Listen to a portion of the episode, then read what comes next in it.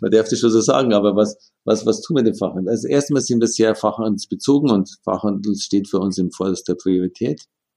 Mhm. Wir bedienen den Fachhandel mit einem sehr guten Service. Wir bringen Innovation, neue Produkte. Wir halten einen sehr engen Kontakt und hören auf ihn.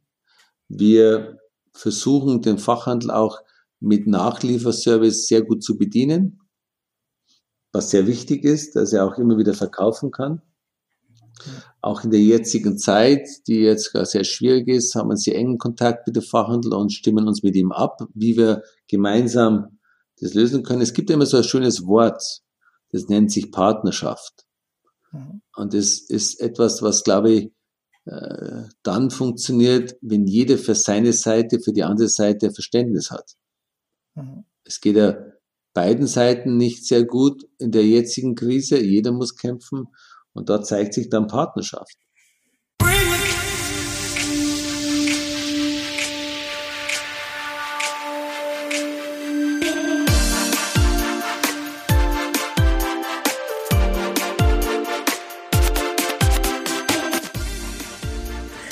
In unserer Branche wird einfach zu wenig über Details gesprochen, bemerkt Lukas Meindl.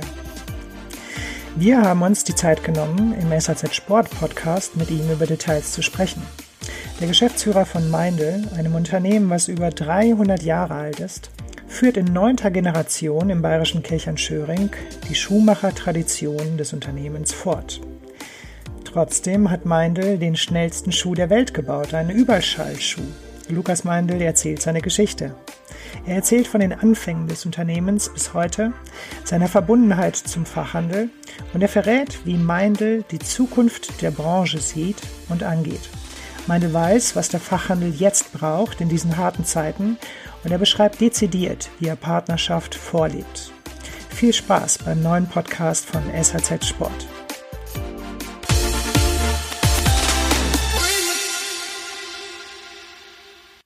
Herzlich willkommen, Lukas Meindl. Ähm, Freue mich sehr, dass wir mal in einem Podcast zusammen sprechen können. Äh, hallo, Servus.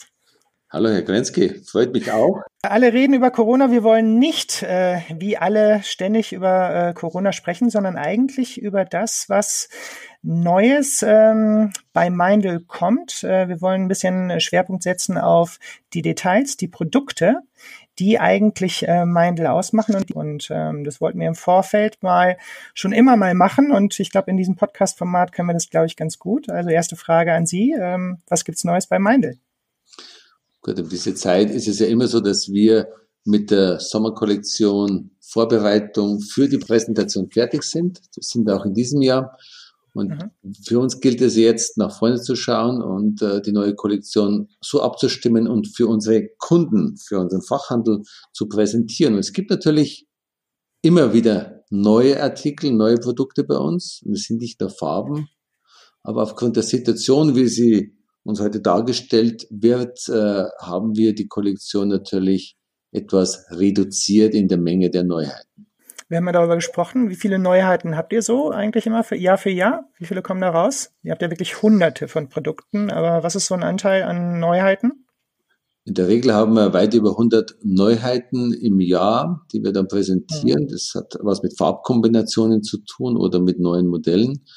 Und das haben wir um 50 Prozent reduziert aufgrund der Situation, um einfach auch Dinge, die wichtig sind, länger laufen zu lassen, um einfach die Fachhandel auch in diesem Bereich zu unterstützen, dass wir einfach gut weiterarbeiten können.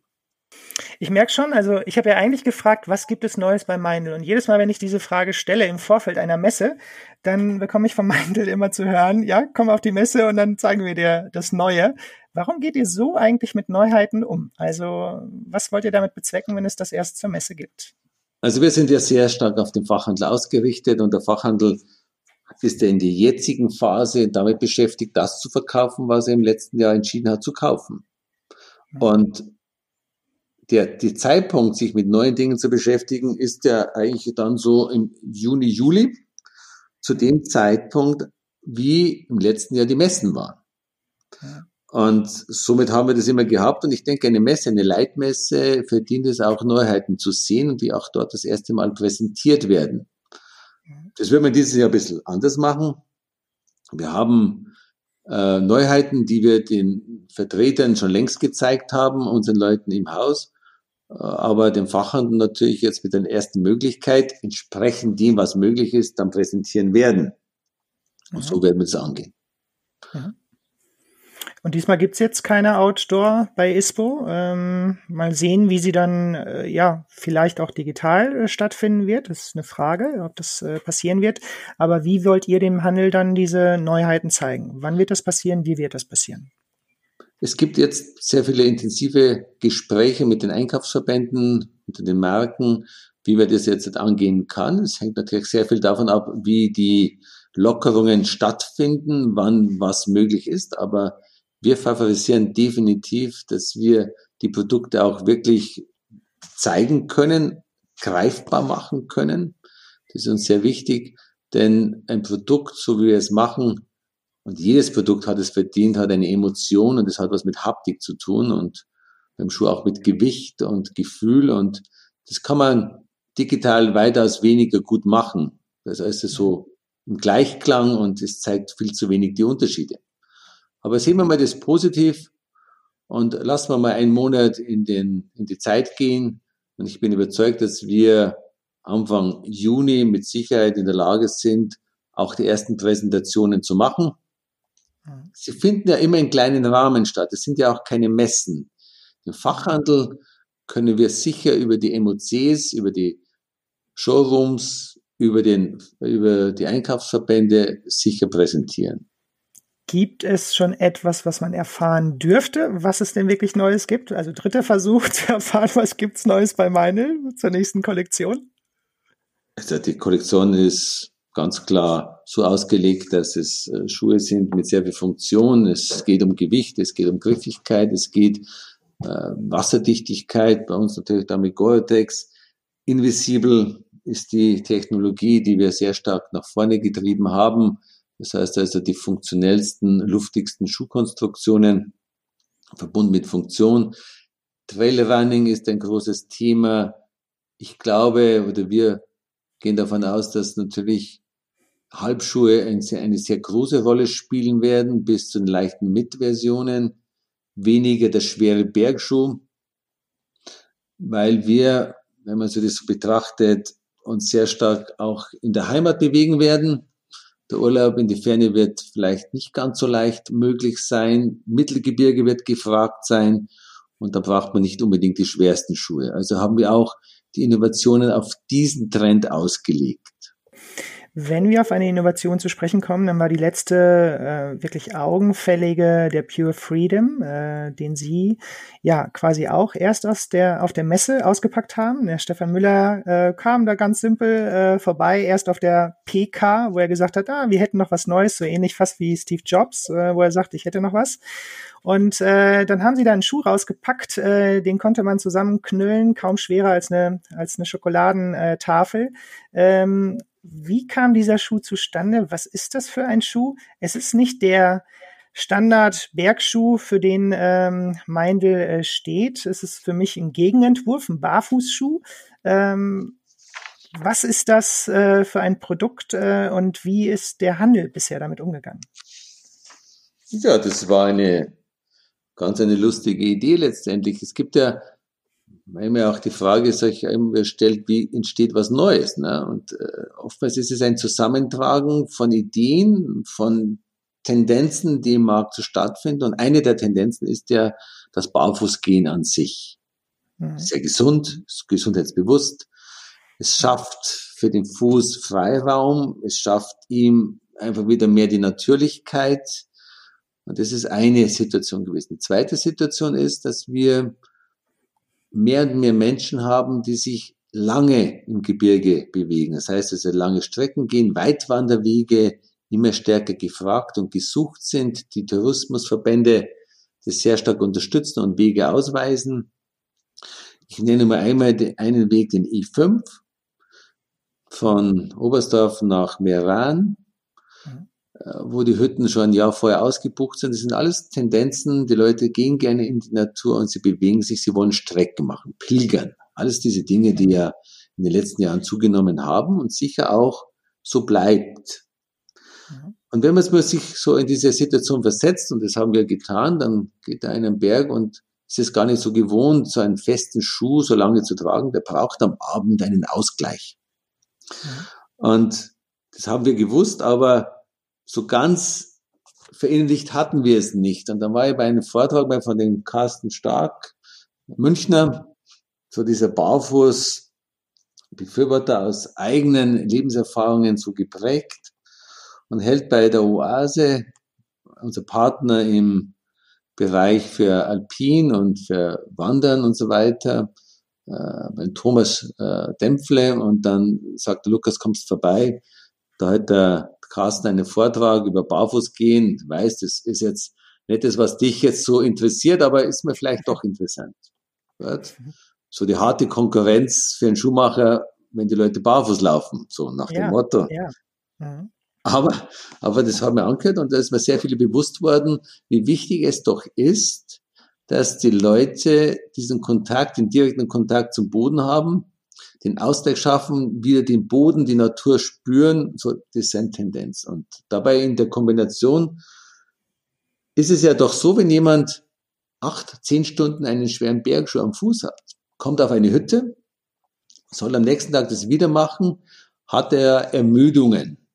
Und ausgleichen kann er das sehr gut, wenn er jetzt barfuß geht. Aber er geht nicht einfach so um die Hütte barfuß auf den spitzen Steinen. Vielleicht liegen Glasscherben herum, wie es immer so passiert. Vielleicht ist irgendwo eine Schlange und so weiter. Keiner will seine nächste Tour, nächsten Tag gefährden, also er braucht einen gewissen Schutz. Mhm. Und jeder, der am Berg längere Zeit unterwegs ist, braucht einen Zweitschuh. Mhm. Einfach, um den Ausgleich zu haben oder als Hüttenschuh zu haben. Und aus dieser Idee zusammengetragen ist dieser Pure Freedom entstanden, einen Schuh mit Funktion, ein Schuh, der dir das Barfußgefühl gibt, ein Schuh, der extrem klein zu packen ist, also einfach nie stört, ihn dabei zu haben. Wie Sie gesagt haben, eine Tafel Schokolade ist nicht mehr wie dieser Schuh im Gewicht. Und daraus entstand dieser Pure Freedom, ein Schuh, der aufgebaut ist auf einen Leisten, einen Halbschuhleisten vom Meindl, also diese Passform auch zeigt, der eng an den Fuß anlegbar ist, eine Vibram-Sohle hat, die weich dämpfend ist, obwohl es gar nicht so aussieht. Und mit dem sind wir auf den Markt gegangen und wir haben das, wie Sie gesagt haben, auf der Messe als Highlight für die nächste Saison, für die jetzige Saison vorgestellt. Mhm. Mhm. Die Resonanz war enorm. Was, genau, was, hat der, was hat der Handel daraus gemacht? Weil im Endeffekt, sage ich mal, kommt das erstmal vom Bergschuster, der äh, das macht. Also denkt man erstmal nur an Outdoor. Aber was hat der Handel daraus gemacht? Ihr wolltet einen Hüttenschuh, einen Zweitschuh machen. Was hattet ihr im Kopf und was hat der Handel daraus gemacht? Wir haben den als Zweitschuh immer angeboten, weil er wirklich kein Gegenelement zum Bergschuh ist, sondern ein Miteinander ist als Zweitschuh eben. Der Handel hat es auch so aufgenommen wir haben ihm das sauber präsentiert. Wir haben eine sehr hohe Resonanz, die sich auch in guten Aufträgen widerspiegelt. Mhm. Und jetzt ist natürlich eines hinzugekommen, genau zu dem Zeitpunkt, als die Hauptauslieferungszeit war, wurden wir durch Corona, jetzt muss ich einmal das, das Wort im Mund nehmen, unterbrochen.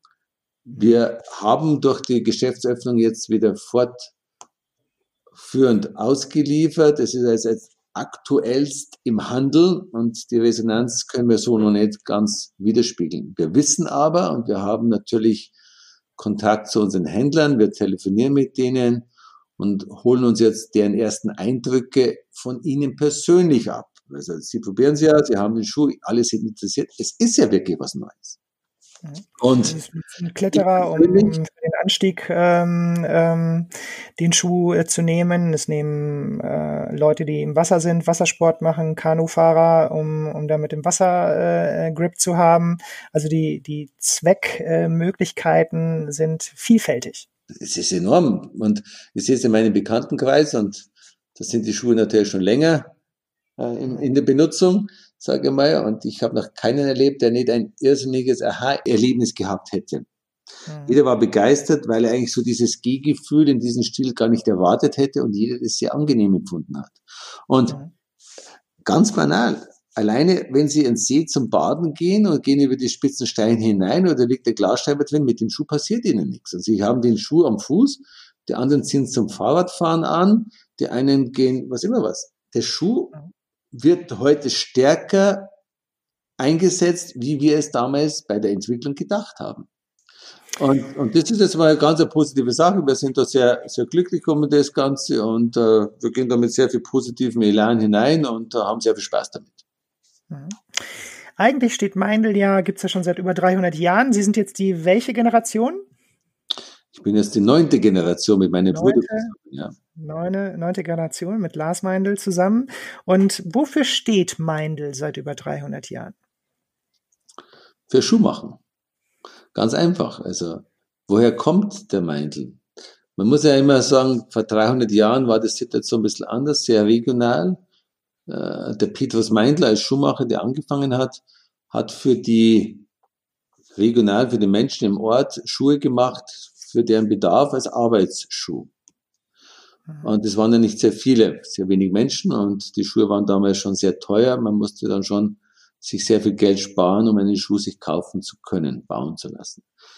Und das ging über viele Generationen so dahin.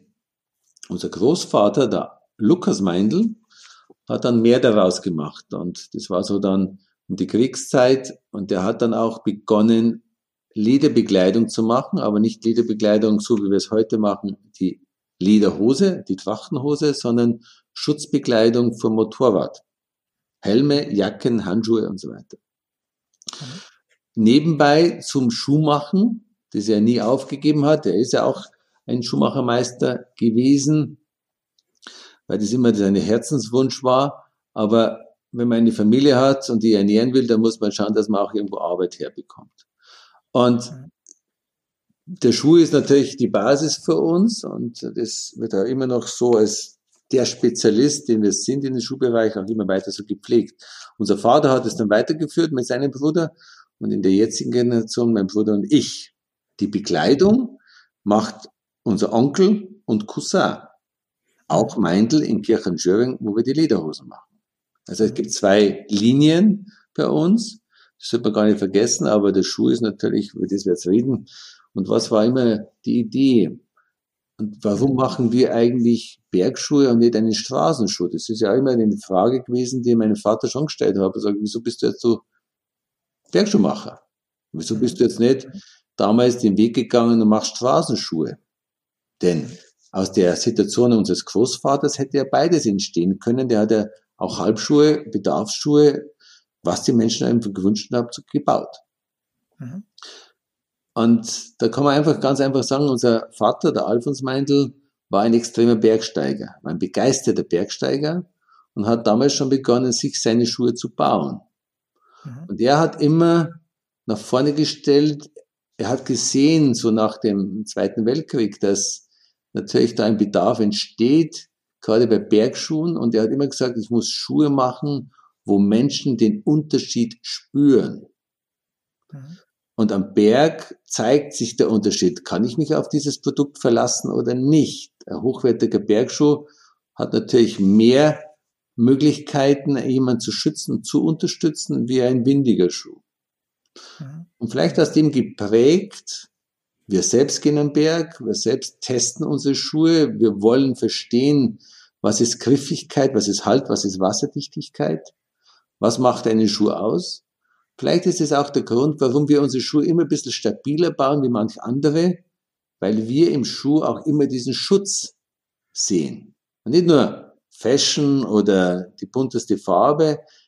Die Funktion des Schuhs hat, äh, hat Schutz als erstes Priorität. Mhm. Mhm. Also das zusammen hat uns irgendwo geprägt natürlich und äh, wir waren dann auch ähm, Klar, der erste Bergschuh, es waren immer zwiegenähte Schuhe. Und ich kann mich noch gut erinnern an die Zeit, als wir, ja, wir sind aufgewachsen in der Firma, wir haben, die Werkstatt war unser Spielplatz, das Lederlager war unsere beste Höhle. So sind wir halt aufgewachsen, der Bruder, Cousin und die Freunde zusammen. Das war unser Lebensspielplatz dann und irgendwann ist halt aus diesem Spiel mal ernst geworden und man hat halt dann sein Taschengeld in der Firma verdient und hat halt dann Schnürsenkel eingezogen und hat auch gesehen, was so die, die Eltern machen. Und damals war eine Kollektion, eine Seite zwiegenähte schwere Schuhe. Mehr war es ja nicht. Mhm. Und im Winter Skischuhe oder Langlaufschuhe.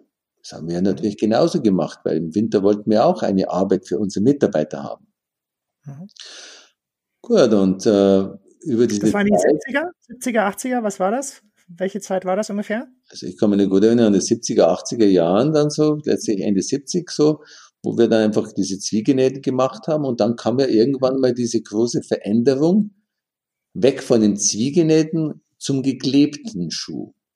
Mhm. Da gab es natürlich dann schon einige Schuhe. Wir mussten von diesen schweren zum leichten und von unten kam ja der Turnschuh, der stabiler wurde. Ne? Und ihr wart sicherlich auch mitführend mit Gore äh, zusammen, was ihr später an Gore als Patent verkauft habt oder auch mit denen zusammen wahrscheinlich auch entwickelt habt, ist, äh, dass ihr eben auch diesen diese Gore-Membran äh, in dem Schuh hattet, oder? Kam das später? Wann, weil ihr hattet das auch in der Sohle, ihr hattet das auch äh, verbunden oder später an Gore verkauft? Nein, das ist so ähnlich. Also es war okay. definitiv so, dass die, der Trend, der zum leichten Schuh kam, ist, man ist weg von diesen zwiegenden schweren, man ist zu dem leichten Schuh gegangen und hatte damit plötzlich einen Schuh gehabt in einer Vielteiligkeit mit vielen Nähten und damit resultierend waren die Schuhe nicht mehr wasserdicht. Und genau in diesem Zeitpunkt kam Gore auf den Markt, Gore aus Amerika, die ihren Hauptsitz dann in München hatten. Mhm. Der Glück. Die ersten Dinge, die entstanden aus Gore-Tex, aus diesem Textilmaterial, aus diesem Futtermaterial, war ja Bekleidung, das war ja der Schöffel damals. Mhm. Mhm. Und im Schuhbereich ging Gore von Hausieren, möchte ich es mal so nennen, und hat halt bei den Schuhmachern, die erztraditionell sind ne, und nur Leder mit Leder und nichts anderes erlaubt, kam er bei unserem Vater vorbei, beim Alfons vorbei.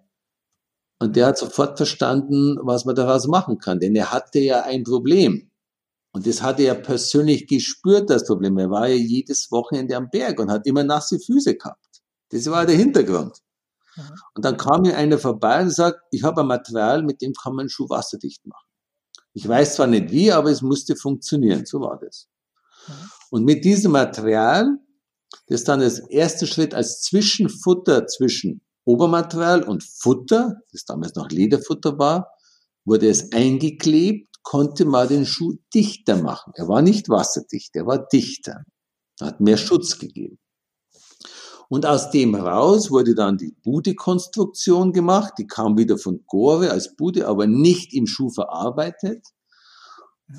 Und wir waren damals die ersten in Europa, die Gore-Tex im Schuh verarbeitet haben. Einfach aus der Idee, vielleicht eben genau das Glück zu haben, dass man selbst Anwender ist und selbst ein Problem hat. Probleme zwingen zur Lösung, ne? immer so. Und in der Fortführung haben wir natürlich weiterentwickelt, eine offene Futterkonstruktion gemacht. Dieses Patent hatten wir und das haben wir Gore weitergegeben, weil wir der Meinung waren, es ist bei Gore besser aufgehoben und dann nur für Gore-Tex und nicht für andere Materialien für Wasserdichtigkeit einsetzbar, weil es damit einen hohen Schutz, einen höheren Schutz erwirken kann durch Gore. Deshalb haben wir unser Patent damals weitergegeben, also für die offene Konstruktion, nicht für das Material oder für Schweißen. Das sind alles Dinge, die Gore immer selbst entwickelt hat. Das war jetzt ein Ausflug, ein kleiner auf das Stichwort geklebte Schuhe. Wie ging es dann weiter? Sie waren dabei zu beschreiben, wie so die Entwicklung der Schuhe äh, waren. Das war so äh, wahrscheinlich dann 90er oder wann war das? Wann ja, ja 90er Jahren. Damals, damals ging es ja dann dorthin mhm. mit der Prämisse, die Schuhe müssen leichter werden. Ne, die Leute sind ja nicht mehr auf die hohen Berge gegangen, die Leute wollten ja auch auf die Hütten gehen und es war einfach ein bisschen mehr das Freizeitverhalten, äh, hat sich etwas geändert und deshalb mussten die Schuhe leichter werden, so wie wir es heute auch haben. Heute müssen die Schuhe eben noch leichter sein wie damals. Und konnte man nur machen mit einer klebegezwickten äh, Technologie, weil man dann einfach leichter konstruieren kann, äh, die Schuhe geschmeidiger wurden, die Materialstärken hat man reduziert natürlich. Äh, man hat sie weicher gemacht und dünner gemacht, damit auch leichter. Und damit entstanden dann einfach so diese ersten Trekking-Schuhe. Und da ist der Meindl Island einer derjenigen Schuhe, die dann wieder in diesen Markt gekommen sind in der Kategorie BC, das heißt also Bergschuh, der heute noch immer mit den bekanntesten Schuhe im Markt sind. Muss man ja eigentlich auch noch mal, mal fragen, Sie sagen jetzt die Kategorie BC, eine Kategorisierung, die auch Meindl eingeführt hat, die andere Marken äh, auch übernehmen, um einfach zu wissen, worüber wird gesprochen, richtig?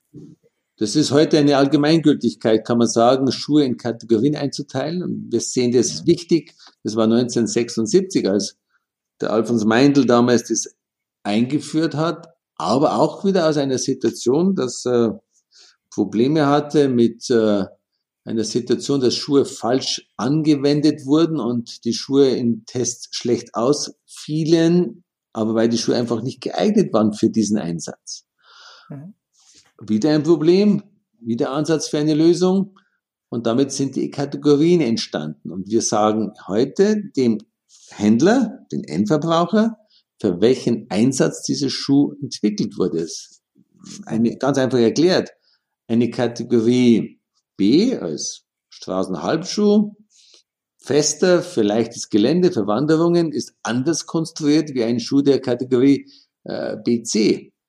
Mhm. Weil wir einfach dann, wir arbeiten mit stärkeren Materialstärken, wir arbeiten mit stabilen Bodenaufbauten, Brandsohlen, tieferes Profil, das besser greift und so weiter und so fort. Mhm. Und es ist dann natürlich immer die Idee, in jeder Kategorie eine leichte Version zu haben, weil die Menschen das heute so wünschen. Neben bequem, sofortiges Passen, unendliche Langlebigkeit, sollen die Schuhe auch noch super leicht sein. Das sind die, die Anforderungen, die an uns immer wieder gestellt werden.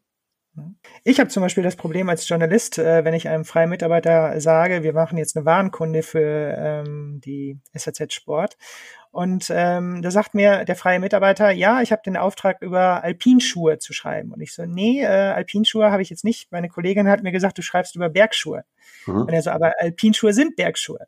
Ist ein Synonym. Und ich so, nee, Alpin sehe ich noch ein bisschen höher und äh, Bergschuhe ist, äh, sehe ich noch ein bisschen tiefer. Ja. Und da wären wir schon bei dem Problem, was ist was? Und, ähm, und das muss ja auch der, der Händler erfahren, wo bewegt sich derjenige äh, mit dem Schuh, ja. wo will er sich bewegen. Und da ist, glaube ich, ihre Kategorisierung genauer. Man kann kann genau sagen, welche Höhe da gedacht ist und für welche Zwecke es ähm, geeignet ist. Genau das ist der Punkt letztendlich. Ein Berg ist alles. Ein Berg beginnt ja schon bei 1500 Meter und weniger. Ne?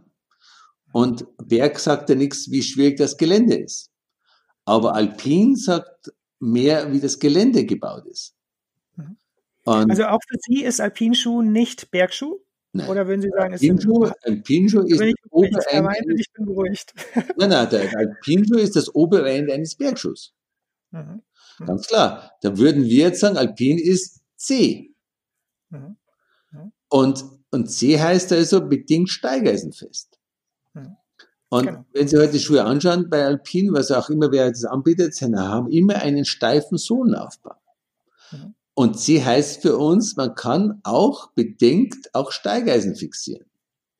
Und wenn wir dann in die Kategorie D gehen, dann ist es ein absolut steigeisenfester Schuh. Mhm. Also, und es ist immer noch ein Bergschuh. Also wir haben einen ja. Wanderschuh, wir haben einen Trekkenschuh, wir haben einen Bergschuh. Sie haben jetzt beschrieben, Sie haben angefangen mit einer Seite äh, äh, äh, zwiegenähte Schuhe. Und ähm, wie groß ist die Produktpalette heute? Wie viele Schuhe, verschiedene Schuhe bieten Sie an? Es hat sich viel verändert. Gut, es sind auch mehr Märkte hinzugekommen. Das heißt, wir machen eine Kollektion für all unsere Märkte. Das sind ja ganz Europa, Asien, ein wenig Amerika. Und die Anforderungen sind ja sehr unterschiedlich und deshalb haben wir heute über 400 verschiedene Modelle, die wir dem Fachhandel anbieten. Und da sprechen wir über ähm, nur den Sportfachhandel oder sprechen wir über verschiedene äh, Fachhändler? Also sprich, ja, was gibt's noch? Ähm, welche, die im Bereich Jagd äh, unterwegs sind, äh, auch oder ist das nur Sportfachhandel? Nein, es umfasst alle Kategorien des Fachhandels. Es ist Outdoor, Schuhfachhändler. Der, der Schuhfachhandel natürlich, sehr wichtig für uns als Partner. Es ist natürlich auch die Kategorien für Jagd. Mhm. Ist ja auch ähnlich wie Outdoor, doch die Anforderungen sind etwas anders. Er hat ein bisschen andere Wünsche. Mhm. Es gehört auch zu uns natürlich hinzu, wir machen Schuhe auch für Berufsschuhe, natürlich was hinzugehört. Da gehört hinzu zum Beispiel Forst, Schnittschutzschuhe und andere Dinge, die einfach eine Schutzfunktion haben. Und das, deshalb ist auch das Programm so umfassend. Aber es werden auch nicht alle Schuhe natürlich jedem Händler angeboten, weil es ja auch nicht äh, zielführend wäre. Hm. Wie schwer war der erste oder der erste Bergschuh von Meindl und äh, wie leicht ist ähm, ein ähnlich oder sagen wir einen Schuh, der für den gleichen Zweck äh, geeignet ist, für, den, für die gleichen Höhen äh, geeignet ist, heute? Das ist jetzt sehr schwierig zu sagen, weil natürlich sich sehr viel verändert hat. Also ein zwiegenähter Schuh in seiner Form ist heute noch genauso schwer wie damals. Ah, okay. Der ist ja nicht okay. leichter geworden, deshalb. Okay. Weil, muss man eines berücksichtigen, das Schwerste am Schuh ist das Leder in seiner Stärke und der Gummi. Mhm. Spezifisch. Und wenn sie ein tiefes Profil haben, dann haben sie einfach einen schweren Schuh. Mhm. Man kann aber eines schon sagen, vielleicht vergleicht man es so. Mit was ist man früher? Früher ist man mit unserem zwiegenähten Schuh auf den Mount Everest gegangen und der Schuh war am Stück fast zwei Kilo schwer.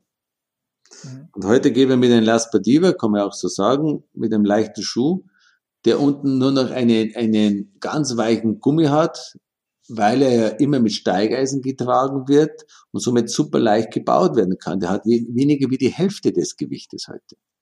Und hat aber im gleichen Zug eine weitaus höhere Isolierung. Also man kann diese Dinge überhaupt nicht miteinander vergleichen. Aber, zum ich sagen, was die damals leisten mussten, wenn sie auf Mount Everest gegangen sind, war weitaus schwieriger, wie sie es heute zu tun haben. Ne? Klar, die Ausrüstung nimmt ihnen einiges. Die Ausrüstung hat ja, schafft extreme Erleichterungen, alleine vom Seil und von allen anderen Dingen da. Sie haben von der Produktion gesprochen. Ähm, in Kirchheim-Schöring äh, durfte ich die auch schon besichtigen mit der neuen Logistik, vollautomatisch und habe da schon auch die Arbeitsschritte äh, gesehen. Jetzt haben Sie daneben auch noch die Produktion, das fand ich auch eben interessant, dürfen ja auch Händler besichtigen. Das machen die auch regelmäßig im Jahr. Also das äh, wird ja auch gut genutzt, um mal zu sehen, was eigentlich hinter diesen diesen Produktschuh äh, gehört. Und dann fand ich das auch interessant, dass, dass ihr schon gesagt habt, da merken dann einige Händler, dass sie, ja, wie viele Schritte da nötig sind und äh, dass der Schuh eigentlich so, wie er verkauft wird, fast zu, zu günstig ist äh, für, für die Arbeitsschritte, die dahinter stehen. Aber jetzt habt ihr daneben auch noch ein Museum gebaut. Was ist da zu sehen und ähm, was könnt ihr da erzählen? Ja, 300 Jahre bedeutet natürlich, dass man viele Geschichten erzählen kann. Es passiert ja sehr viel in dieser Zeit. Und diese alten Schaustücke, die Geschichten erzählen, die über Meinte sehr viel erzählt, die können wir da zeigen. Und dazu erzählen wir auch dann gerne etwas. Mhm. Ein Beispiel ist ein vererbter Schuh, der unser Urgroßvater bekommen hat, gebaut hat und der nach seiner Lebenszeit von Schuh und Mensch, muss man so sagen, wieder an uns zurück vererbt wurde. Und das sind natürlich Dinge, die noch wahrscheinlich sehr wenig Firmen haben. Was natürlich heute auch so sagbar ist, das hat etwas mit Nachhaltigkeit zu tun. Ein Schuh, den Aber zurückvererbt und dann auch getragen? Getragen, mehrfach neu besohlt, immer wieder repariert. Wow. wow. Und dann kommt der Schuh am Ende wieder zu uns zurück, wo dann draufsteht, ich bitte nach meinem Tod diesen Schuh an die Firma Lukas Meindl zurückzugeben. Und ähm, da sind wir stolz drauf. Mhm. Okay. Oder, oder natürlich auch der Schuh, der Mount Everest war, oder der erste mhm. Gore-Tex gefertigte Trekking-Schuh, zwiegenähte Schuhe, Skischuhe, die wir damals gemacht haben, Langlaufschuhe und auch die Geschichten, die damit zusammenhängen, wie das entstand oder wie ein Schuster, dann versteht man auch ein bisschen besser, wie so ein Schuhmacher dann tickt, ne? wie, wie, auf was ankommt. Das lernt man dann alles, wenn man bei uns im Haus ist und da nehmen wir uns ja auch gerne die Zeit dazu, unseren Kunden das im Detail zu erklären. Und dann schafft man mal diese Verbindung auch woher kommt man, was ist das Schuhmachen damals gewesen und was macht man heute? Mhm. Mhm. Wie oft nehmen das die Händler wahr, dass sie zu euch kommen in die Produktion? Das läuft über das ganze Jahr, momentan ein bisschen schwierig, aber werden sicher auch wieder da, dahin zurückkommen, dass wir den Leuten unsere Produktion zeigen. Mhm. Das ist ja das Wichtigste, dass die Fachhändler und es ist ausschließlich für den Fach- und nicht für den Endverbraucher, was wir hier machen, den Fachhandel zeigen, die Leute schulen, damit sie Verständnis für die Produkte haben und auch ihren Kunden es besser erklären können. Und damit verbunden durch Schulung, geht ja um Materialien, es geht um Schuhpflege, es geht um Pass, Passformen, um Anpassung, was wir alles in diesen Tagen der Seminare, die wir im Haus halten, äh, auch zeigen können. Da kommt unser Außendienst mit seinen äh, Kunden zu uns ins Haus und dann machen wir das in kleinen Gruppen und dann geht es in Tagesseminaren oder Zweitagesseminaren werden das dann gemacht. Mhm. Ein weiteres wichtiges Thema für euch ist auch der Mindel Identity. Ähm, verbindet ja. mehrere Themen. Was habt ihr euch dabei gedacht, als ihr den äh, kreiert habt? Es ist quasi eure Antwort auf, auf viele Themen. Das ist eine Antwort auf unsere Verbundenheit zur Regionalität und Verbundenheit zur Qualität. Mhm. Es entstand aus, aus dem Zeitgeist, als man einfach wirklich auch selbst als Endverbraucher dann wahrnimmt, dass man eigentlich schon gerne wissen will, wo was herkommt, eine sehr hohe regionale Verbundenheit hat, äh, Hochwertigkeit auch in den Lebensmitteln so hat, dann kommt man auf die Idee und sagt, na gut, warum nehmen wir nicht diese Leder von diesen Bio-Rindern und machen daraus ein Produkt, ein hochwertiges Produkt, das eine weitaus höhere Emotion hat und eine richtig gute Geschichte hat. Und daraus entstand Identity. Und was steht hinter Identity? Im Vordergrund das Leder ist ja immer noch das wichtigste, der wichtigste Bestandteil für einen Schuh. Mhm. Und dabei habe ich viel gelernt mit unseren Mitarbeitern zusammen, dass wir in dieser Region Waginger See, Alpenvorland, rein in Salzkammergut, österreichische Seite, eine sehr hohe Biobauerndichte haben. Wir wollten der Region etwas zurückgeben und verarbeiten diese Leder hochwertiger und damit auch haben die mehr für diese Haut an sich. Wir kriegen auch mehr Geld dafür bezahlt dann. Mhm. Der Heinen gerbt die Leder. Das sind in der Regel Kühe. Und daraus machen wir dann diese Kollektion Identity. Und wir können dann am Schuh gezeigt rückverfolgen von Schuh zu Schuh, aus welcher Region das Leder stammt. Mhm. Und das ist ein Effekt für diesen Schuh. Wichtig ist natürlich für uns auch, wie gegerbt wird, also sehr umweltschonend, welche Futterleder wir verarbeiten, chromfreie Futterleder, welche Sohlenaufbauten wir haben, Neubesohlbarkeit der Schuhe, Langlebigkeit, einfache Pflege und viele andere Dinge. Alles das haben wir in diesem Schuh Identity vereint und das ganz weit vor der Zeit, als diese Welle der Nachhaltigkeit gekommen ist. Das haben wir schon weiters vorher begonnen. Es passt halt jetzt ganz gut dazu.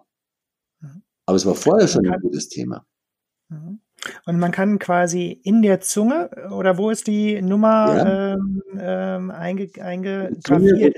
Wo es passt, ist dann die Nummer eingestanzt.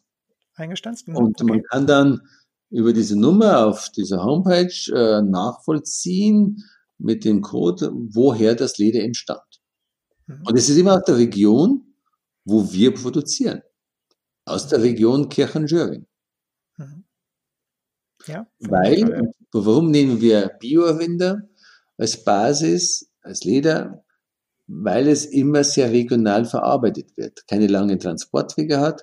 Und was mir da sehr gut gefällt, ist ja momentan diese ganze Geschichte auch Tierwohl. Und, äh, ich muss sagen, man muss schon der Kreatur auch einen Lebensraum bieten, der lebenswert ist. Und Tierwohl steht bei mir ganz oben in dieser Kategorie.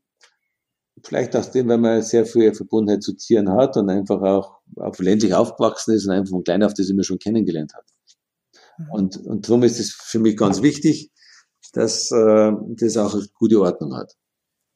Biorinder, muss ich jetzt ehrlich sagen, bin ich nicht so ähm, tief drin, weiß nicht genau, wie sie aussehen, aber ich kann mich noch sehr gut dran erinnern, wie ich mal so eine Radtour durch Russland gemacht hat, war in Irkutsk äh, und da liefen die Kühe einfach frei rum und die sahen ungefähr mal ein Drittel von dem aus, was ich in Deutschland kannte und äh, waren schnell, waren äh, flink und äh, sahen natürlich aus und dann kommst du wieder zurück nach Deutschland und siehst einfach gemästete, dicke Kühe und denkst dir, Wahnsinn, was die daraus machen. Sehen Biorinder, wie sehen die aus?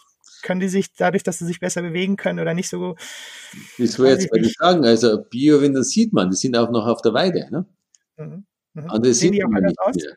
Die anderen sieht man ja nicht mehr. Ein Biorind geht jeden Tag auf die Weide, wenn es passt. Ne? Mhm. Das ist, glaube ich, schon mal ein wichtiger Teil der Natürlichkeit, mal wieder, dass sie wirklich das Gras von der Wiese nehmen können. Ne? Mhm. Und einfach dann einfach auch äh, die, die Kälber mit bei der Kuh sind und so weiter und so fort. Da gibt's ja mhm. viele Dinge, die einfach heute in dieser Massentierhaltung gar nicht mehr funktionieren können. Ne? Wenn ein Kalb nie die Kuh sieht, die Mutter sieht, ist es halt für mich so ein bisschen schwierig.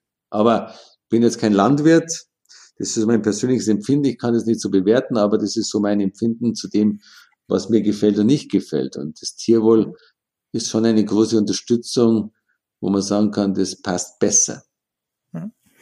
Was gehört äh, nach der Meinung von, von Meindl zu einem nachhaltigen Schuh dazu? Ist Meindl Identity komplett? Ähm, oder sagt ihr, da fehlt noch ein Element? Oder was muss ein nachhaltiger Schuh mitbringen? Vielleicht auch nicht nur produktseitig, sondern vielleicht auch produktionsseitig. Was fällt euch zu einem nachhaltigen Schuh ein?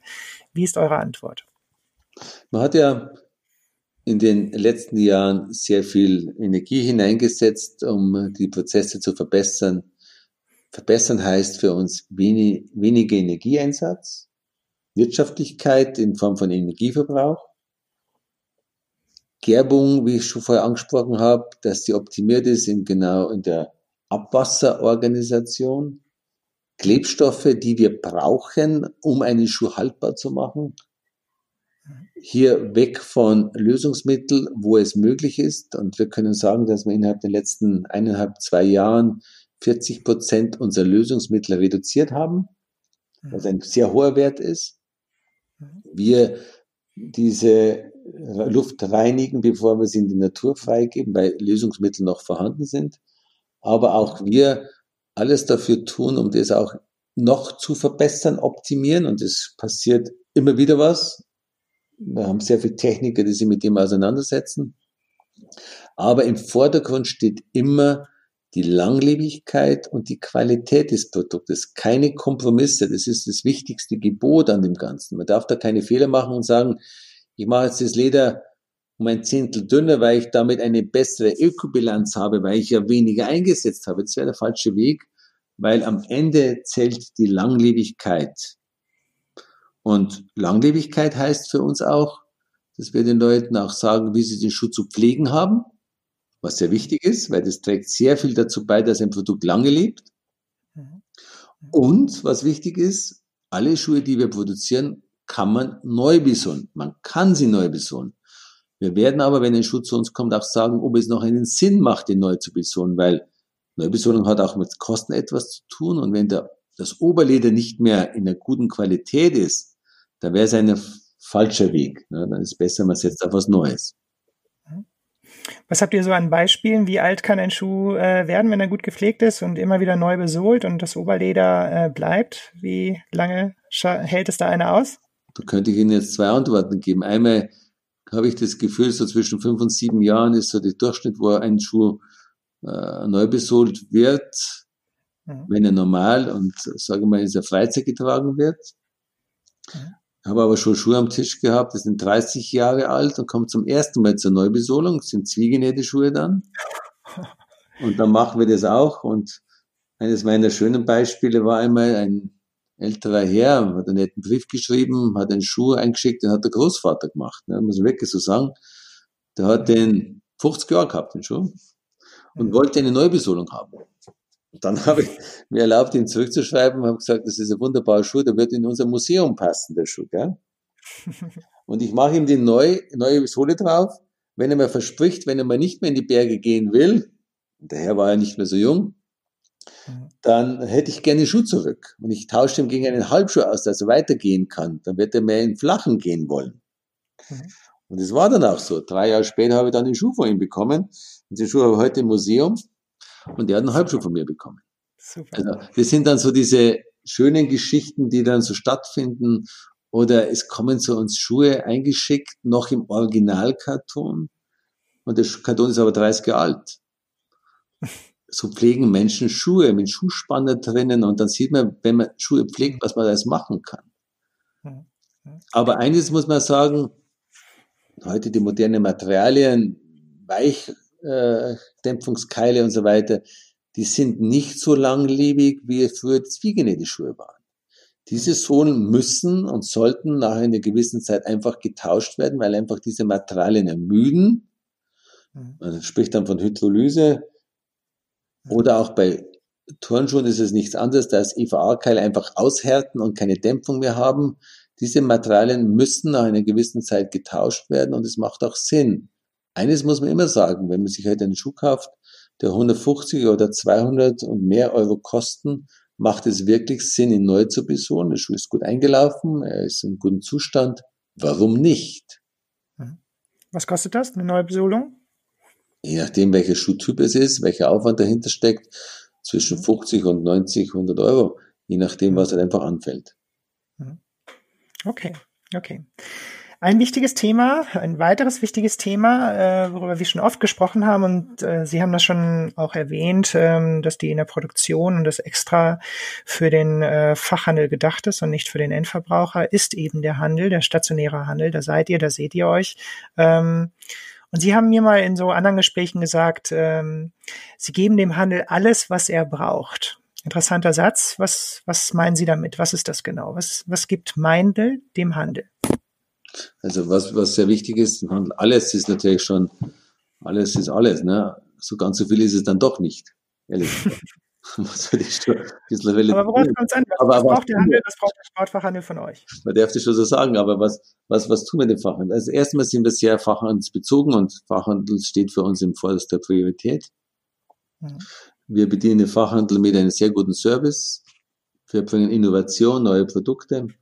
Wir halten einen sehr engen Kontakt und hören auf ihn. Wir versuchen den Fachhandel auch mit Nachlieferservice sehr gut zu bedienen, was sehr wichtig ist, dass er auch immer wieder verkaufen kann. Auch in der jetzigen Zeit, die jetzt sehr schwierig ist, haben wir sehr engen Kontakt mit dem Fachhandel und stimmen uns mit ihm ab, wie wir gemeinsam das lösen können. Es gibt immer so ein schönes Wort, das nennt sich Partnerschaft.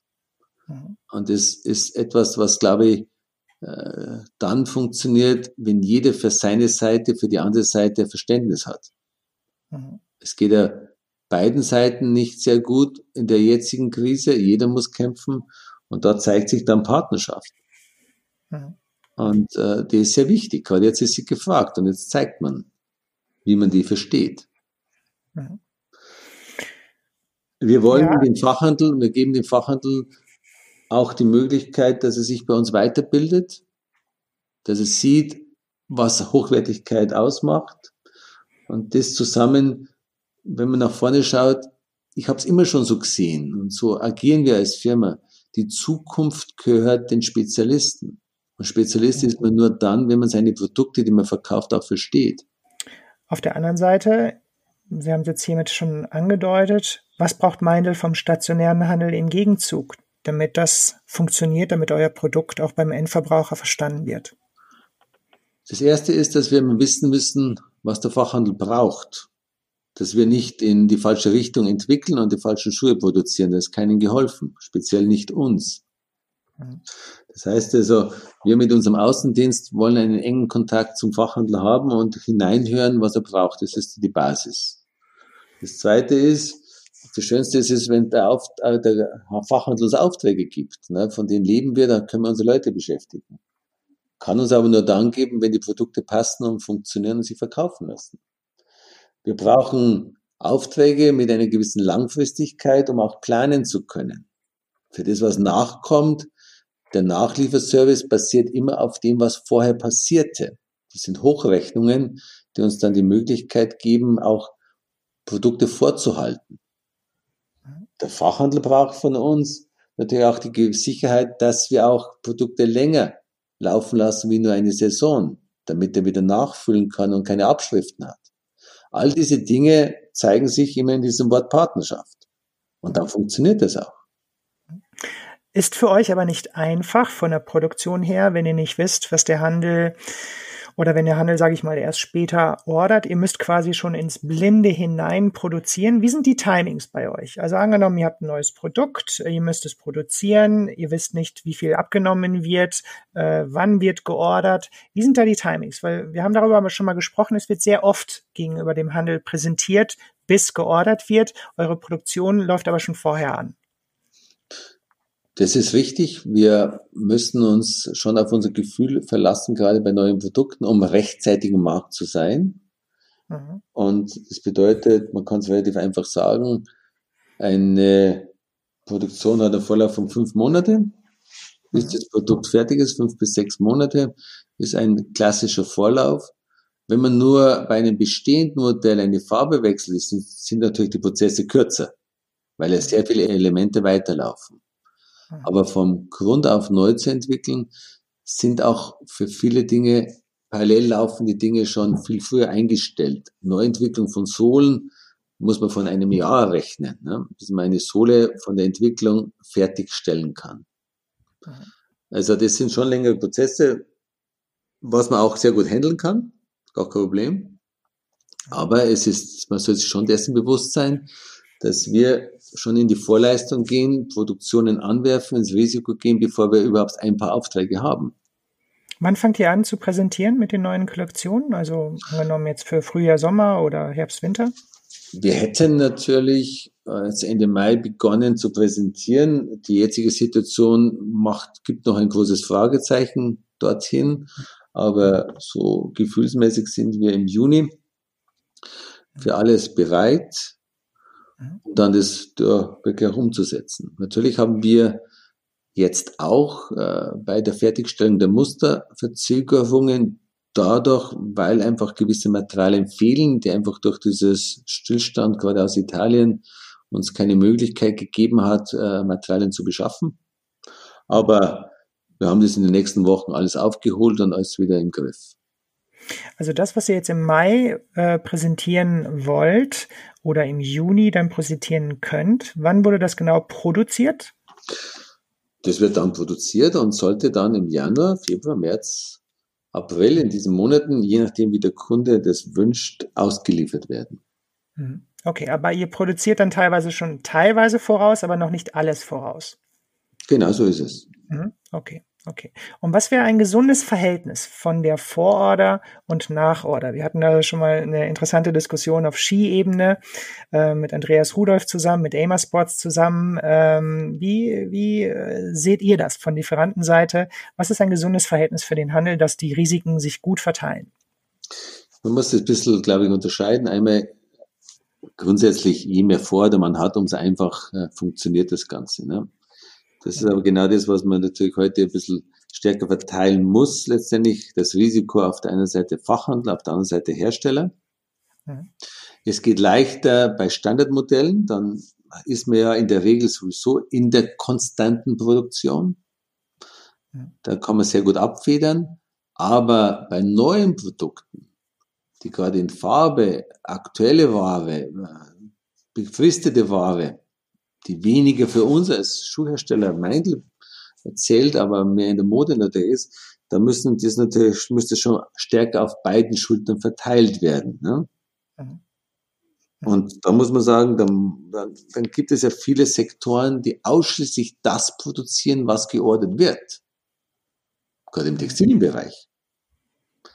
Und da sind wir ja weit weg von dem Ganzen. Wir sind ja in der Lage, alle Produkte, die wir in der Vororder anbieten, auch nachzuliefern.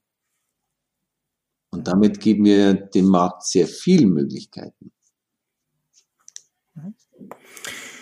Worauf ich eigentlich auch noch hinaus wollte bei dem Thema Handel war, Einmal bei der Frage, was gibt ihr dem Handel, was braucht der Handel äh, von euch? Ähm, eben auch dieses Thema Wissen. Also kriegt ihr euer Wissen, was ihr über das Produkt erzählen möchtet, was ihr an den Fachhandel weitergeben äh, wollt, kriegt ihr das auch gut kommuniziert? Also ist der Handel bereit, zu euch zu kommen zur Produktion, sich das anzuschauen? Ist der Außenhandel, wird der, bekommt er seine Termine beim Handel, dass man da auch äh, genug Zeit verbringen kann, um die Produkte zu beschreiben? Ist oft ein Problem, was ich höre, jetzt nicht explizit auf Outdoor-Seite, aber eben auf, auf generell im, äh, im Sportbereich oder generell bei den Händlern, ist es oft ein Thema, dass man eben, dass dieses Wissen verloren geht, weil A, die Leute nicht gut bezahlt sind, weil die Verkäufer eine hohe Fluktuation haben, weil dieses Wissen einfach im Handel kaum noch da ist. Wie kriegt man dieses Wissen beim Handel kommuniziert und wie kriegt man es auch noch irgendwo konserviert äh, und über äh, mehrere Jahre erhalten, dass es auch letztendlich den Verbraucher erreichen kann? Ich würde mir wünschen, wenn wir mehr Händler bei uns im Haus hätten. Mhm. Äh, wir bieten es an und äh, ich hätte es gerne, dass es stärker angenommen wird. Wir hätten noch sehr viele Reserven und wir sind auch bereit, da mehr zu tun. Warum? Weil wir im Gegensatz zu vielen anderen noch eine eigene Produktion hier am Ort haben und dann kann man das ja viel besser aufnehmen, was da passiert im Produkt. Die Alternative sind natürlich immer dann diese Podcasts oder auch äh, Präsentationen, digitale Präsentationen. Die sind gut. Man kann da sehr viel Wissen, sehr lernen, aber es ist alles ein theoretisches Wissen. Produkte mal in die Hand zu nehmen, mal selbst mal vielleicht mal einen, einen Teil äh, mitgestalten, mal ein, ein, ein Einzelteil Leder, mal dieses Aufnehmen, dieses Riechen, dieses, diese Haptik und so weiter, unterstützt natürlich enorm dann die Möglichkeit, dass ein Fachhandel da draußen verkaufen kann. Und es ist wichtig, die Fluktuation oder das, der Fachhandel, der sehr viel auch oftmals mit äh, 450 Euro Kräfte, mit Teilzeitarbeit und so weiter, irgendwo das, das, das, das Belegschaft schaffen muss, äh, ist natürlich immer sehr schwierig, das alles umzusetzen. Mhm. Mhm. Dessen, dessen sind wir uns schon bewusst und oftmals muss ich ja ganz klar sagen, bin ich froh, dass ich kein Fachhandel bin. Ne? Mir reicht, der Schuhhersteller zu sein.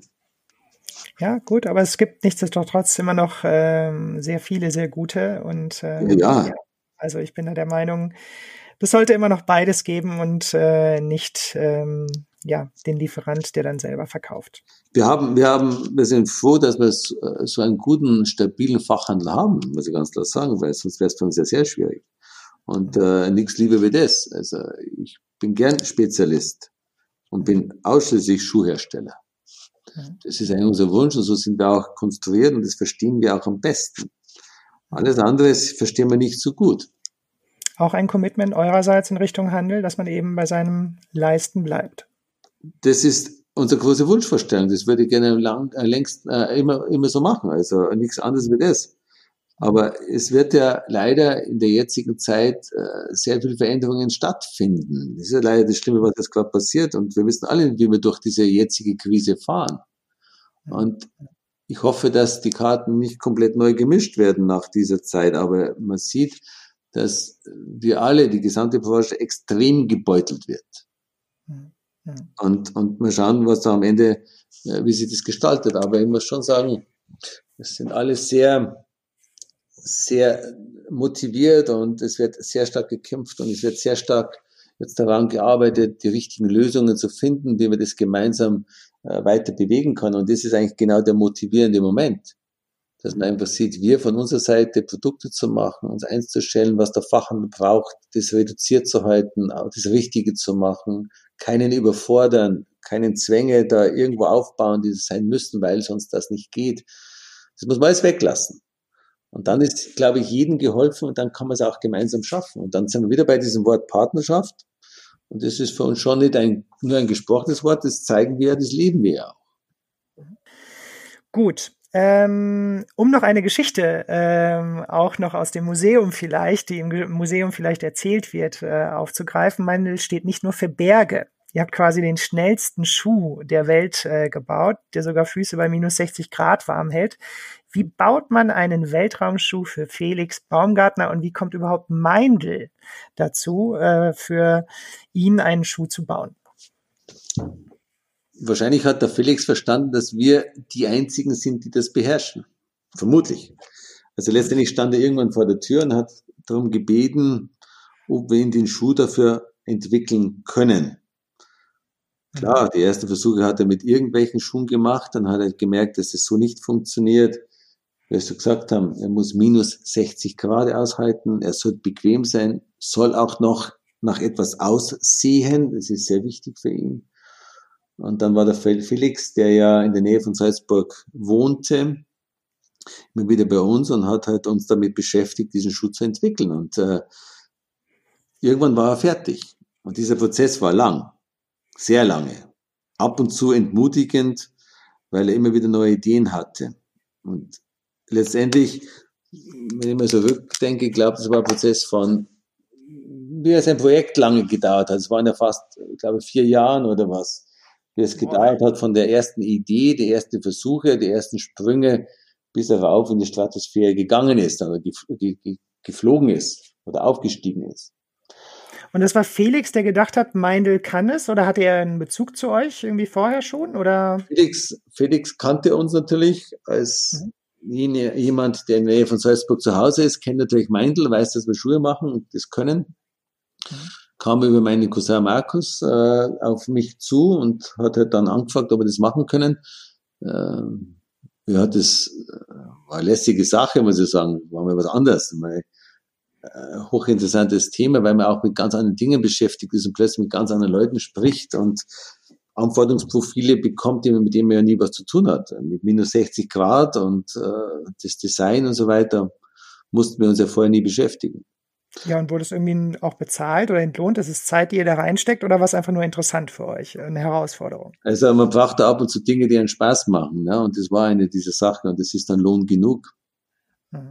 Mhm. Und äh, wenn man dann am Ende einen Schuh hat, wenn das Projekt dann funktioniert, so wie es beim Felix ja dann war, und dann einen Schuh hat, der als erster am menschlichen Körper überschall geflogen wird und der ist wirklich im Flug gewesen, und er da 1342 kmh schnell Richtung Erde unterwegs ist und das mit unseren Schuhen und der Schuh ihm auch die Sicherheit gegeben hat, dass er keine Erfrierungen hat, dann können wir darauf stolz sein. Und im Endeffekt sind ja schon viele Dinge gescheitert, an den Kleinigkeiten gescheitert. Und kann man so sagen, hätte er kalte Füße bekommen beim Aufsteigen, hätte er abbrechen müssen. Ne?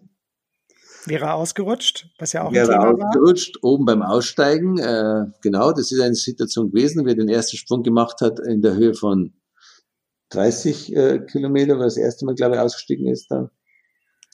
Hat er ja genau dieses Problem gehabt, dass ihm diese Kapsel gependelt hat und dann wäre er bald ausgerutscht und zum Glück war das ein griffiges Profil, das wir drauf hatten und er eine Platte draußen hatte, die ihm die Griffigkeit äh, zurückgegeben hat und damit ist er nicht ausgerutscht. Und da haben wir also auf das Richtige gesetzt, ganz unwissend eigentlich das Richtige gemacht, dann hätte es geschmissen, wäre es vorbei gewesen. Ne? Wie habt ihr getestet, ob minus 60 Grad warm halten? Also in der Klimakammer. Wir haben den Felix halt eingefroren. Ist ja logisch, hilft nichts. Er sitzt ja dann, er muss ja den Anzug ja genauso testen und das ist natürlich in der richtigen Ausrüstung und ist in dieser, genau in dieser Zeit, die er für den Aufstieg braucht, plus Flug. Und das sind also über die zwei Stunden gewesen oder was, und so ist er halt getestet worden. Und da durfte halt einfach die Temperatur nicht abfallen. Und, das kann man mit, und wo habt ihr eine Klimakammer her? Die hat man ja nicht mal so eben in der Produktion. Die war dabei, dabei. In Amerika hatten sie die Kammern stehen, wo sie dann auch diese Sprünge gemacht haben. Da okay. wurde eine Kammer aufgebaut äh, und wo er dann auch getestet hat. Und er kam immer schön, das muss ich einfach auch erwähnen müssen, aber er kam immer schön eingeflogen. ja, der Felix ist ein bisschen verrückter natürlich, klar. Und äh, er kam natürlich. Er ist ja Pilot, ne? Kam auch gerne mit seinem Hubschrauber zu uns und ähm, standet dann bei uns auf dem Hof und dann haben wir die Sachen gemacht und so ist er wieder weggeflogen und die Mitarbeiter haben viel Spaß gehabt damit. Das kann man ja auch mal sagen. Ne? Also es ist, ist verrückt und unsinnig, ehrlich gesagt. Äh, das ist aber auch, so muss man sagen, der ist ja nicht jetzt von Salzburg gekommen zu uns, sondern woanders her. Und äh, dann kann man halt mit dem Hubschrauber. Er fliegt selbst und hat ja dann diese Zeit genutzt und ist halt mit dem Hubschrauber gekommen. Oh, also diese, diese, Einfacher ja. Spaß. Meindl ist ein Familienunternehmen seit über 300 Jahren. Ähm, ich habe jetzt gehört, neunte Generation und die nächste Generation steht auch schon in den Startlöchern, die Söhne. Äh, gibt es und ein Sohn äh, hat jetzt die Ausbildung auch fertig gemacht zum, zum Schuhmacher Meister dann oder was ist er dann? Ist er dann schon Schuhmachermeister oder? Bruder Lars, der Sohn, der Benedikt, mhm. wird in diesem Jahr seine Ausbildung zum Schuhmacher abschließen. Zum Schuhmacher erst, okay. Mhm. Und das okay. ist der erste Schritt. Und mhm. damit können wir aus der neunten Generation sagen, dass es auch eine zehnte gibt. Das ist dann das Schöne, dass wir damit diese Tradition fortführen können, dass wir weit über die 300 Jahre hinauskommen. Und das war auch einer unserer großen Wünsche und Ziele, dass wir ein gesundes Unternehmen hoffentlich auch in die nächste Generation wieder gesund weitergeben können. Mhm. Und wie kriegt man das hin, sage ich mal, auch der nächsten Generation, die ähm, ja vielleicht auch an andere Sachen denkt, ähm, ja, ihnen dieses Handwerk, dieses Unternehmen irgendwo ans Herz zu legen? Wie kriegt man es ihnen äh, hin, es ihnen schmackhaft zu machen, dabei zu bleiben? Passiert das automatisch, wenn sie einfach immer dabei sind? Oder was gehört vielleicht noch dazu, eurer Meinung nach, damit die nächste Generation dabei bleibt? Gut, das ist eine gute Frage, das können wir selbst so nicht beantworten. Was tun wir? Im Endeffekt wollen wir eines machen, dass die Kinder sehen, dass es schon Spaß machen kann, so eine Firma zu führen. Ja. Entscheidend ist, dass die Kinder einen Bezug zur Firma haben. Denn eines muss man immer sagen, wir wissen nicht, ob sie dann die Fähigkeit haben, ob die Zeit es uns noch möglich macht, so ein Unternehmen in dieser Form zu führen. Aber entscheidend ist, dass sie zu dieser Firma stehen und es als Firma, als Familienunternehmen führen können sei es Sie oder wer anders, aber es soll ein, ein gesundes Unternehmen bleiben und wenn Sie die Fähigkeiten dazu haben, dann sollen Sie auch bitte selbst weitermachen.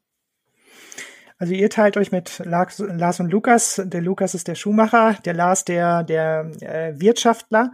Genau. Ähm, wie wie ähm, gibt's da dann auch schon äh, von von Ihrem Sohn äh, die Idee, dass er dann den Wirtschaftspart äh, macht oder äh, wie wie könnte es damit weiterlaufen? Weil der Schuhmacher, die Schuhmacherseite ist ja dann schon mal gesichert.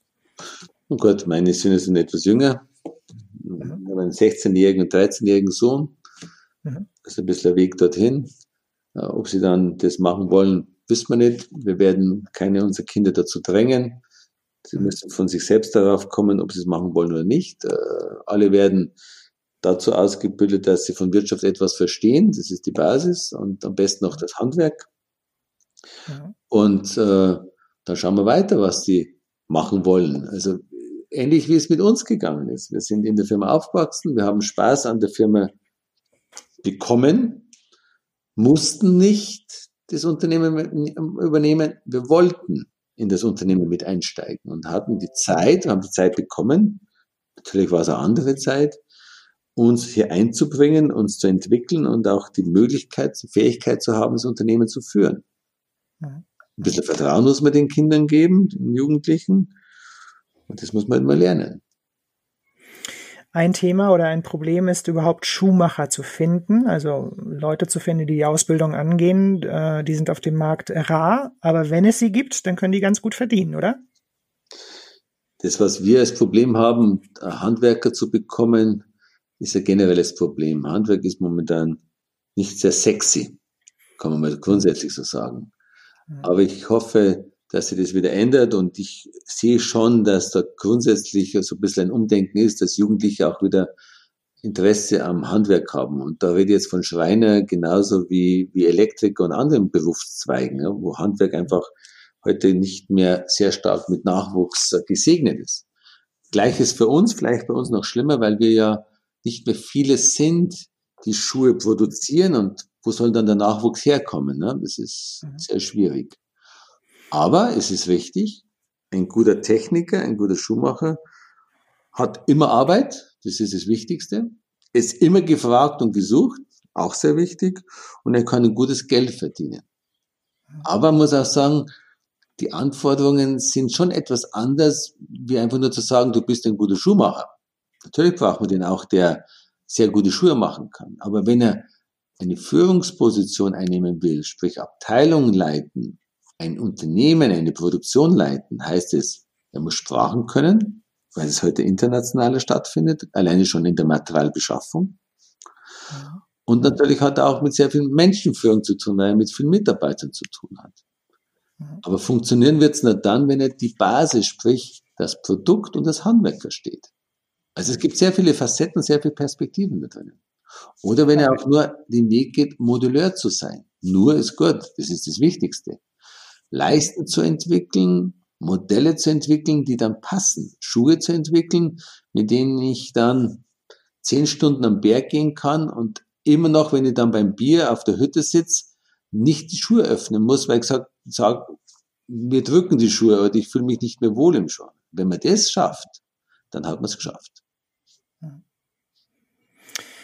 Wie vermitteln Sie, Sie sind selber ein, toller Fotograf, ich durfte schon einige Fotos äh, sehen äh, vom, was ist das für ein See gewesen, den wir da hatten das letzte Mal im, in der SAZ auch drin, was war das, der Königssee war es, glaube ich. Der Obersee war es hinterm Königssee. Der Obersee, Mhm. mhm. Hinterm Kinoxie, genau. Und äh, wirklich beeindruckende Fotos, wo man ja sagen würde, die würde würde in jede Zeitung äh, passen und äh, muss man für bezahlen und einfach tolle Qualität. Und Sie haben einen besonderen Besuch, äh, Bezug äh, zur Natur. Und wie vermitteln Sie Ihren Söhnen vielleicht auch diese Liebe? Wie geben Sie diese Liebe, an die nächste Generation weiter? Wie schaffen Sie das? Oh, wir gehen mit den Kindern in die Berg. Wir haben Spaß gemeinsam. Wir wir verbringen Zeit da draußen, es ist nicht viel, aber wir machen es und damit geht es. Mhm. Also, ist das auch heutzutage noch, also auch noch mit 13, 16? Ja, ja, ja, ja. Okay. Also mein Sohn, der, der Ältere, hat sehr hohen Bezug zur Natur. Das ist das Schöne, auch zum Sport. Das ist gut.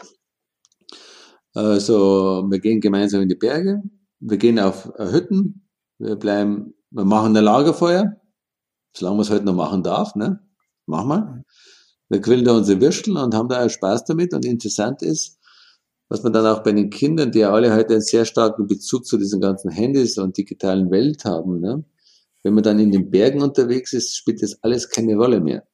Mhm. Und das ist das Wichtige. Dann kommen wir wieder mal zum, zum Reden und auch die jetzige Zeit, die wir gerade durchleben, schafft ja auch wieder mehr, dass er miteinander spricht. Das ist das einzige Positive, was an der jetzigen Zeit feststellen kann. Okay, also ich sage herzlichen, herzlichen Dank für das Interview, was jetzt doch länger wurde wie erwartet. Ich sehe, eine Stunde 15 Minuten sind es auf der Zeit. Das ist, aber ich denke, es hat viele tolle Themen äh, abgedeckt. Ich fand's super. Ich sage Dankeschön, Herr Meindl, für, für Ihre Zeit. Also, ich sage Dankeschön. Alles, alles Gute und auf bald. Ja? Ciao. Okay. Ciao. Das war der SAZ Sport Podcast. Sie finden alle Folgen online auf unserer Website www.sazsport.de und auf Soundcloud. Folgen Sie uns direkt auf Soundcloud, um keine weitere Folge zu verpassen. Wir freuen uns über Ihr Feedback und Anregungen. Wir hören uns beim nächsten SAZ Sport Podcast.